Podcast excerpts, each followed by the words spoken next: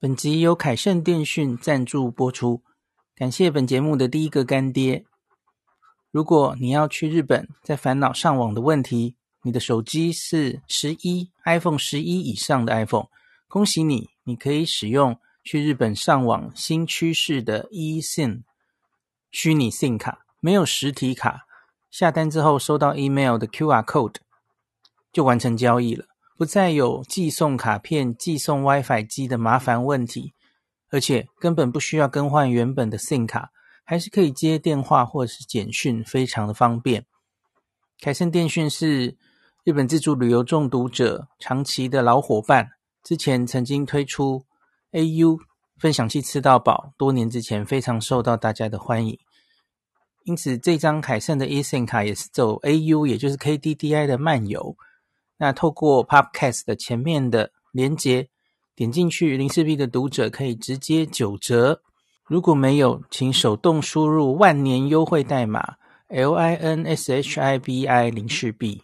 凯盛的 e 游卡有三天、五天、八天的选择，或是三十天用一定容量的选择，请大家参考网页。那 eSIM 详细的说明或是其他的上网方式，请见部落格文章连结。大家好，我是林氏璧孔医师。今天我想跟大家来讨论一个问题哈，我不知道大家去日本一趟旅程中啊，你会不会换旅馆？这个问题其实我觉得还蛮有趣的哦。为什么我会想讨论这件事哦？是因为上礼拜就是有读者丢讯息问我，他就提问，他就说：“请问林氏璧医师，你到日本自助旅行，应该要用什么基准来判断？”这一整趟旅行，我要不要住在同一间饭店？需不需要换饭店哦？我刚收到这个问题的时候，其实就觉得，诶，这个问题其实对新手来说好像还蛮重要的哦。可是我整个部落格的文章里面好像没有特别针对这个议题探讨过。我有教大家怎么订房，怎么选，呃，适合合适你的旅馆哈。我有写过一个住宿懒人包嘛哦。可是关于要不要换旅馆，我好像没有特别琢磨很多过哦，所以大哉问，我就想了几个，然后好好的回答他了哦。那当然也就 po 在脸书跟大家分享，然后结果 po 出去就结果一百零八个留言，我我发现大家好像对这个话题还蛮有心得，或是觉得很实用的哦。那所以我今天就特别把这个。读者的回回应，还有我自己给他的答案，我考量要不要换旅馆的一些点，这一集来跟大家分享一下哈。那我们来大题小做哈，我们就以东京为例好了，因为我觉得每一个地方其实也，你假如今天问我的是北海道，这好像不太会，不太用，因为北海道实在太大了哦，所以。你要完全辐射住在同一个地方玩北海道，可能有其困难哦。除非你只满足于就在札幌附近玩几个周边城市就满足了，那是另外一回事。大家都是租车，然后随时换旅馆，所以这个大概是进阶的旅行的方式哦。那可是我们就比较偏向新手的讨论，比方说是去关西或是东京这样子的哈，甚至是第一次去。的人到底，你一趟这个六天五夜哦，五天四夜的旅行，一个新手到东京的新手，你到底需不需要换旅馆？该不该换旅馆哦？我觉得这个问题会被几个因素影响哦。如果是新手的场合，你这一辈子第一次来，然后六天五夜啊，我觉得你可以直接订一间旅馆就好了，不要换旅馆哦。那住，比方说，你就住在上野这样子，到机场交通很方便的地方。好，这个是成田机场的例子。然后，假如你是羽田机场进出的话，你也许可以品川、莆田这些地方也可以哦。那有一个比较，我常常推荐大家的就是，你可以故意住在浅草线的沿线哦，因为浅草线它是直通运转两个到两个机场的私铁。往北是这个京成电铁，往南是京急电铁。那它可以直通玉川，你只要住在浅草线的沿线哦，你都可以轻易的到两个旅馆，呃，到两个机场，那机甚至是不用转车，所以这个对新手来说，我觉得还不错哦。那换旅馆是否有助于整体的行程顺畅？如果有助于的话，我觉得可以换，也没有说新手就一定不要换旅馆哦。怎么说呢？因为东京其实很大，那我们常常说要选一间交通方便、交通很好的旅馆，可是问题是没有交通一定是最棒的旅馆。我觉得要看你的行程来考量。这个交通好不好是相对的哦，因为你要看你行程多半都在东京的哪个地方。如果你排的行程多半都在东京的西半边，像是新宿、涩谷、池袋这边哦，还有往西去什么吉普力、这个美术馆等等的哦，可是你却选了一个远在东边的旅馆，东京的东半边哦，山手线东边这边，你住在呃东京车站附近。你住在上野哦，那你离那个西边其实很远嘛吼，那你就会花一些时间跟金钱在交通上哦。金钱可能还好，因为你就买一日券，一日券反正一天的交通费就打死。可是问题是你从这个东边到西边，你可能坐车就要三四十分钟哦，那你每天来回就已经一个小时就过去了。那所以要看你的行程哦，通常不是。你就闭着眼睛订好一个旅馆，然后就不管了，反正我就住这里哦。这个是很新手了哦，可是我觉得还是可以考虑一下你的行程，然后来决定你住在哪里哦。那如果有一种状态，你呃在东京的这六天五夜，你的前半的行程多半在东京的西边，后半多半在东京的东边。比方说，你后半会想去银座。想去上野，然后想去东南方的迪士尼这边玩哦。那前半就在东京的西边。那你假如在中间换一次旅馆，我觉得可能是有意义的，是有助于你的行程的顺畅的哦。那另外还要考虑的一件事情，换旅馆是需要时间的啊，而且换旅馆的那一天，常常就是要把行李打包。带带走嘛，吼！你假如是一个人旅游的话，吼，你行李可能很轻便，那你怎么换旅馆大概都没有什么特别的影响，因为你就一个人行李少，所以你的行动力很强，吼。可是问题是你假如是两个人以上，特别是有带家人的话，我通常这个一家子的，特别是小孩更小的时候，哈，一家子的行李可是非常多的啊。那这种时候，哈，我觉得。最重要要考虑的因素是收行李的人的心情。你假如 换旅馆，你你你你想换旅馆，可能有众多理由，可能是你想多看一些旅馆，你有一些想住的旅馆哦。那可是你不要忘记，每换一次旅馆，其实那个整理人整理行李的人，其实就是很累哦。那几天就换一次旅馆，收行李的人真的是蛮累的，可能会很很想发疯这样子哦。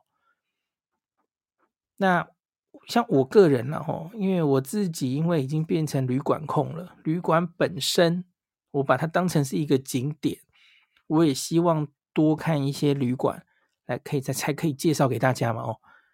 那我有一阵子是很疯哦，我可能每天每一天住一个旅馆这样，因为想多看看嘛，吼，五天四夜，然后就住四个旅馆这样。可是我现在后来觉得这样实在太累了，吼，收行李是一件事。收行李当然也很累，那另外一个是你其实假如这个来去匆匆哦，这个旅馆你三点 check in，然后早上十一点就走了，你你可能根本没有太多时间留在这个旅馆，然后对它周边的交通，它周边有什么好好逛的，你根本还没时间理解哈，那也没来得及体会这家旅馆的交通到底好不好哈，周边到底生活机能好不好。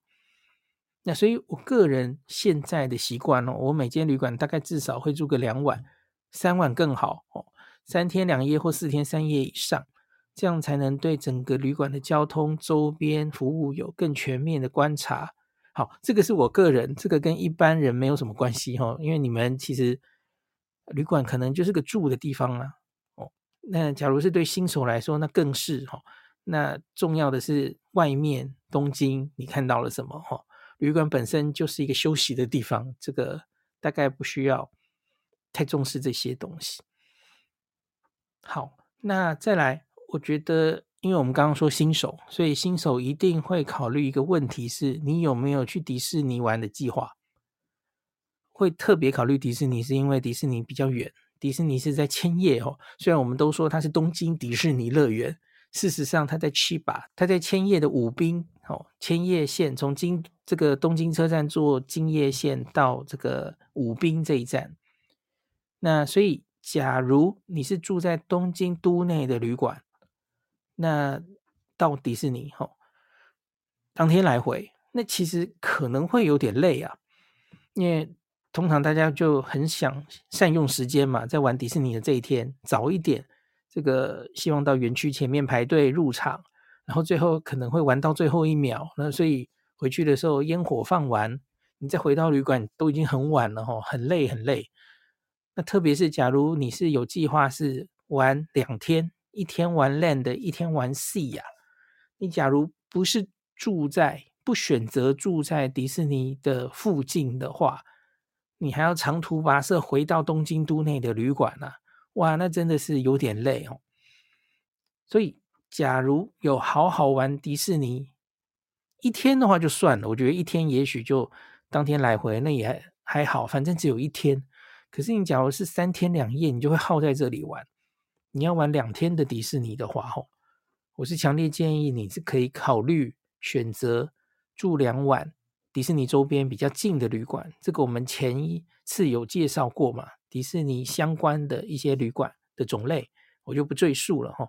那好处就是，不管是接驳车，或是你就算是坐电车，也离它比较近哦。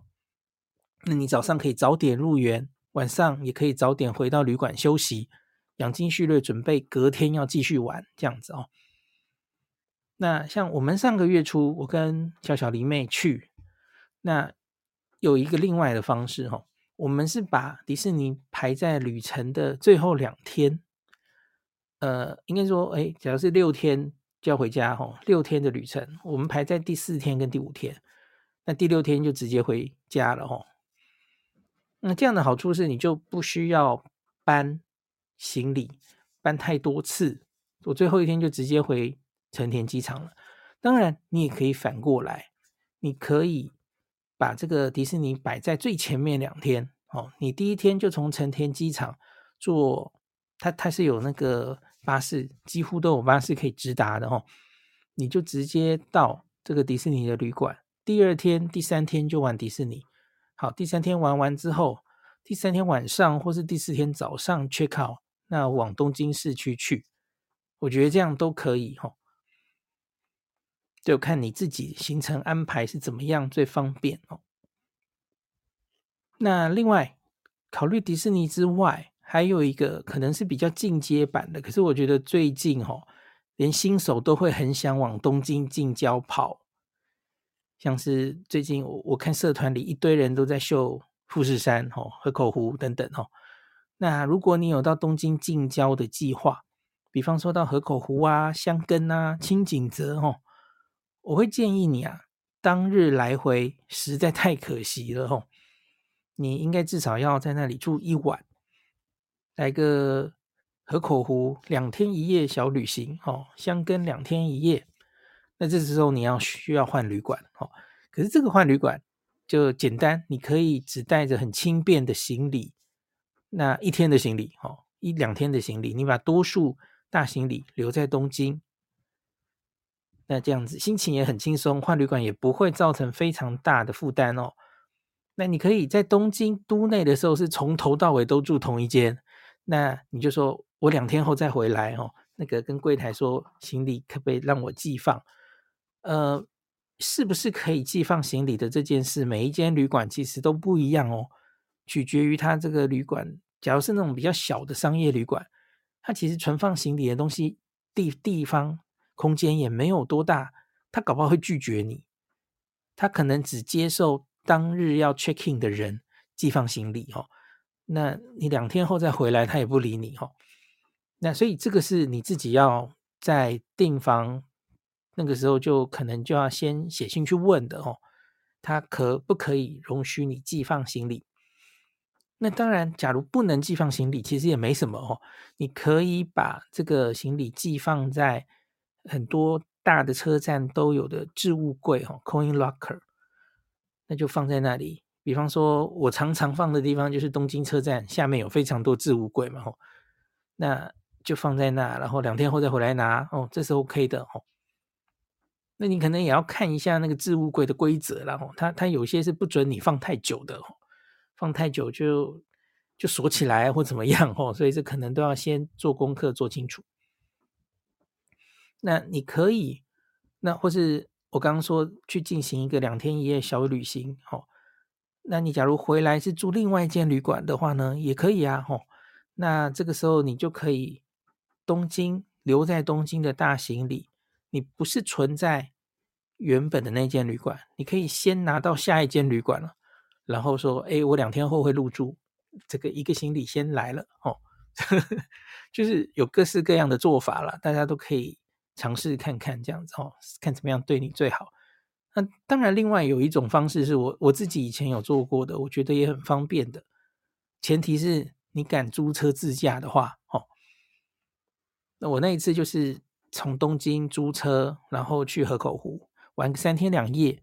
那因为租车了嘛，吼，行李就上车了，也没有什么存在哪里的问题，吼。那个都是小小离非常小的时候，还还有推车的时候，吼。那所以小朋友。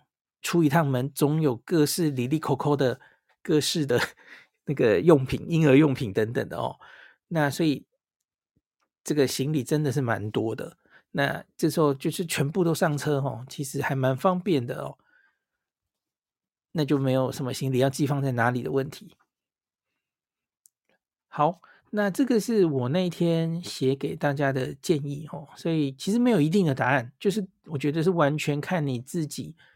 跟旅伴还有你们的行程，那你们应该可以自己想出怎么样安排，那个是不是要换旅馆的一些选择哦。那我来看，我接下来念一下当天 PO 出来之后，哈，有很多人有留自己的意见，我也觉得非常可以参考哦。有些人说我太懒了，七天都住同一间旅馆哦。那有人说非必要，我是不会换饭店的，因为饭换饭店你还要先退房，寄放大厅逛一逛，再特地回来拿，然后再去下一间饭店，你浪费的时间已经少走两三个点了哦。都出国了，减少浪费时间在移动哦。那魏正宇有留言哦，他说我自己大部分都很懒得换饭店，不过有在计划跑远一点的地方的时候，我可能会选头尾住同一家饭店。我中间就改用背包或登机箱跑行程，哦。然后有人说拉着大行李坐电车很想死，没有必要，真的不要换旅馆哦。那这个必要，他夸胡写，就是我刚刚说的，去迪士尼或是东京郊外，其实可以考虑一下了哈。那有人说下次的自由行，我会想头尾住同一家，中间玩不一样的旅行，哦。然后有一个 Catherine 过说，他完成了一个人的自助旅行，今天要回台湾了哦。我这七天行程都是住上野的同一间饭店，最南到伊豆半岛的河津看河津樱，最北到山形看树冰，不用拖着行李走，真轻松。他就住在上野，然后到处玩哈、哦，这当然也是一种方式哦。你看上野交通非常方便嘛，有这个山手线，有两个地铁，然后还有新干线，所以你真的是东奔西跑，非常的方便哦。这这个人好好玩，他说我上次一个人去东京四十天，平均五到八天换一间旅馆，最后一家在上野车站两百公尺。他说饭店最后一天晚一点退房，大概十一点，然后退行李到下一个饭店寄放行李。这个时间点，因为是中午嘛，十二点到十一点到两点之间呢，搭地铁人不会很多哈，就是不是上班时间嘛哦。然后他会一点左右去吃午餐，用餐人比较少，大概这个换旅馆的时候不会路上人太多的这种方式哦。那唐本英流说，我年轻的时候会都住同一间饭店，那现在不行了哦。去迪士尼我就会住迪士尼附近，中间再包车回东京市中心。那如果行程都在东京的话，我就会只住一间饭店，搬行李很累哦。嘿，我这里又想到一个东西，假如你是容易落东落西的人哦，你在换旅馆，每次换旅馆其实都是一次风险。你可能会什么插座啊，什么小东西留在前一间旅馆哦，然后所以又要回到那间旅馆去拿。哎呀，我们都发生过啊。这个其实我那时候就安慰自己说，就是这是测试旅馆的服务好不好哈。其实根本就是自己拉东拉西，粗心大意哦。我我的经验是多半。旅馆是不会主动通知你他整理到什么的，多半不会，他都是等你回去拿。那他们很被动哦，那他们反正就是失误整理好，然后一到了一定时间，他就会把它丢掉。我极少遇到他们直接这个，呃，已经 check out 之后，他还通知你说他在房间里整理到什么东西了，很少。真的很少。好，有人说换旅馆有换旅馆的好处，但真的要考量一下整理行李的人。那要写信问旅馆能不能寄放行李，那他会也同时确认，就是有没有订到房间。这个是他这个 SOP，他常常就会这样做。好，有人说我二月去东京九天，我全部都住锦密町的东武梨凡特，我上次住的那间啊。去迪士尼两天，我就都搭他的接驳车哈。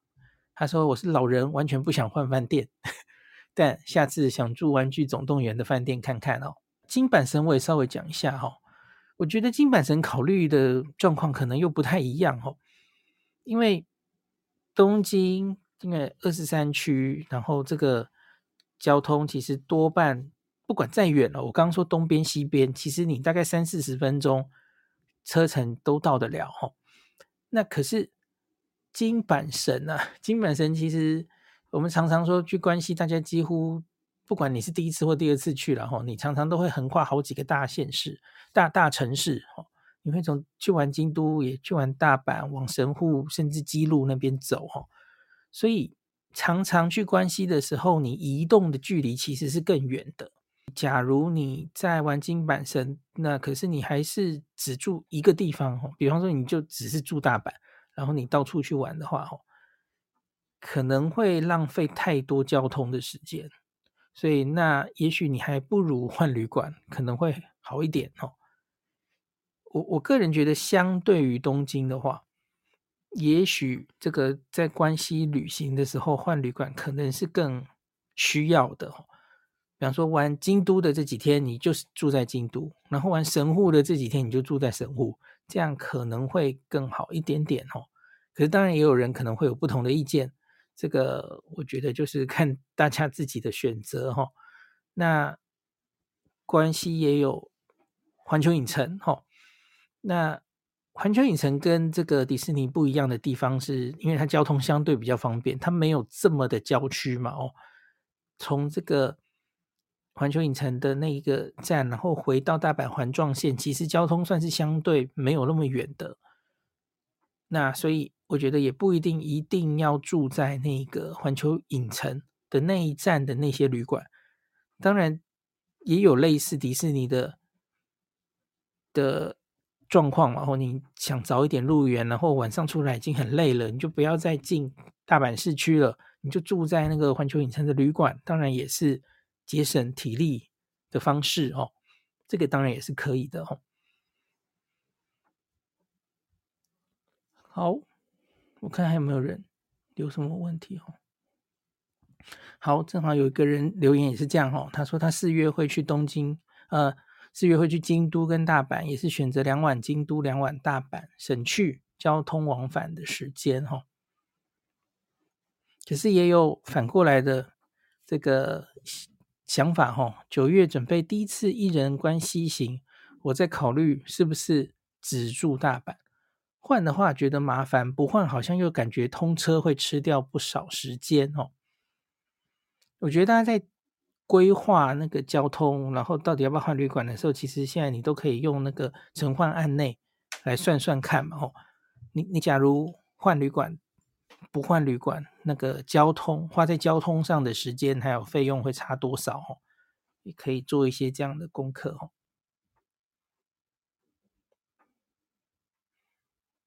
好，有人说我都会住两家不一样的饭店，感受不一样的地区，还有酒店的风格，就已经有一点类似像我一样哦。因为我我对于住新的旅馆这件事情是有热情的哦，我根本把旅馆当成是呃景点之一哈。特别是有小朋友之后，然后带着一家人出去的时候，跟你一个人出去玩不一样。你一个人的时候，你我们年轻的时候了哈。就有点像背包客，那就是希望多跑一些景点，留在旅馆里面的时间其实很少，每天早出晚归哈，走一万两万步 啊，回到旅馆就是休息而已。所以那个旅馆本身怎么样，其实真的不重要。那可是，假如是开始带着另一半，然后有小朋友之后，你留在旅馆的时间会增加的时候，哈。那你其实就会开始重视住宿的品质了哦，这是我个人的心路历程了。所以那时候也许你会待在旅馆蛮久的，所以你就会开始在乎这个旅馆。呃，我想住到比较享受的、比较高级一点的旅馆等等的哈。这个自助旅行就是这样哈，你自己可以选择你要安排什么样的旅行，没有一定的对错，你想怎么排就怎么排哈。